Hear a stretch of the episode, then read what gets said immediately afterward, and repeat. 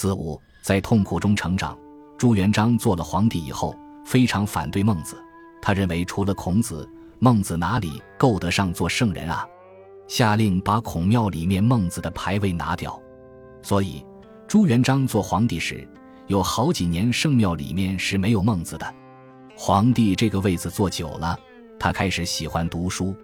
有一天晚上，在拿《孟子》读，读到这一段：“故天将降大任于斯人也，必先苦其心志，劳其筋骨，饿其体肤，空乏其身，行拂乱其所为。”所以动心忍性，增益其所不能。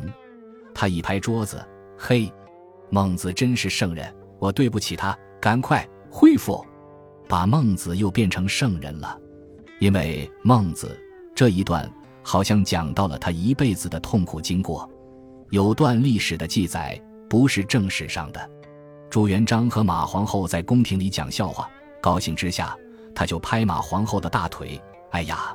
想不到当年我们两个没有饭吃，出来当兵讨饭，哪里晓得做了皇帝。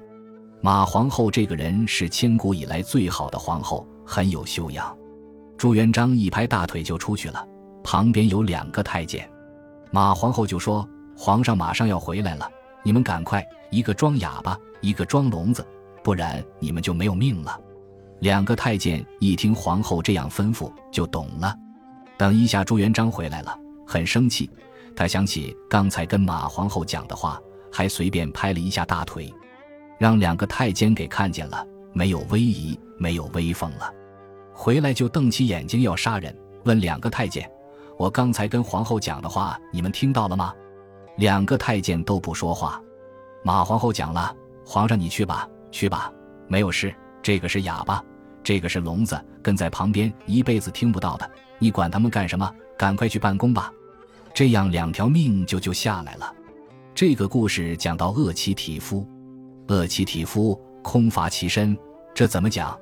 没有饭吃，身体饿得没有精神，没有力气，受这种苦。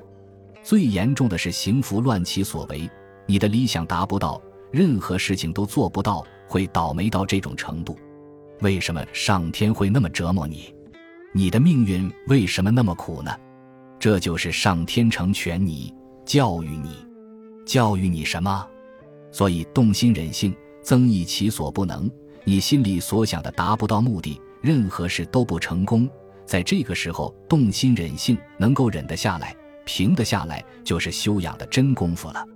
因此，增益其所不能，由忍性的修养开始，然后又在那些痛苦磨练当中才懂，才能做一件大事业，成就大事。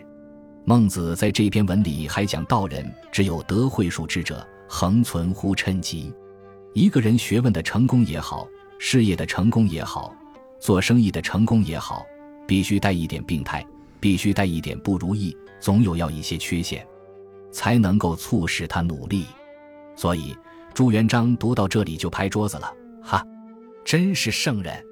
然后孟子说：“人恒过，然后能改。”不只是讲做人哦，一个公司也好，一个社会也好，一个国家也好，一件事业也好，不经过挫折，你做领导的成功不算成功的。孟子的这个结论：人恒过，然后能改。七个字，人经常犯错，犯了过错肯反省检讨自己，然后能改。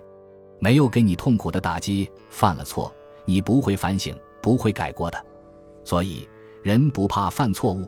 大丈夫犯了错误，挺身而出，改过来，然后能够困于心，恒于虑而后作，心里感受痛苦压迫，恒于虑，然后才晓得冷静的衡量、考虑，而后作，再起来能够做伟大的事业，做一个人。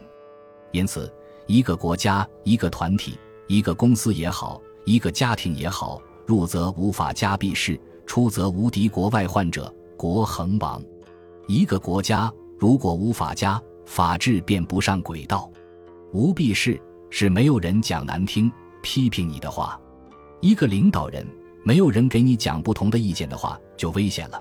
讲话批评或纠正领导人的叫做避事。一个国家、一个社会、一个家庭没有法家是不行的。法家除了懂得司法以外，另外一个法家是什么？像诸葛亮是刘备的法家，给他出主意的，有方法的。所以也叫法家。我们有会写字的人，譬如写给朋友某某法家正之，就是这两个字，意思是你的字比我写的好，请你纠正我。这个法家不是司法的法了，指内行人善于用智慧。然后孟子还讲了两个原则：于个人、社会、团体、国家来说，都是生于忧患而死于安乐。列子中孔子也说过类似的话。夫忧所以为昌也，而喜所以为亡也。一个人随时有忧患意识，就有前途。如果忘记了忧患傲慢自大，自以为了不起，这个人非失败不可。越觉得自己不够的人，越是会成功的。所以忧患就是最后成功的条件。青年人每天都在烦恼，前途无量，怎么办？就烦啊！因为烦就晓得努力呀。就要去找这一个亮光，当然有希望。假使人生没有忧患，不去找这一点亮光，就完了。所以忧者所以为昌也，喜者所以为王也。自己认为一切很满意了，高兴了，这是灭亡的一个先兆。所以一个人很得志，自己认为了不起，那当然是灭亡，那不必问了。如同西方基督教中所说的，上帝要你灭亡，必先使你疯狂。这也是真理呀！要毁灭一个人，就是他先疯狂。中国文化中只讲一句儒家的道理：“天降厚其福而报之”，也就是因果的道理。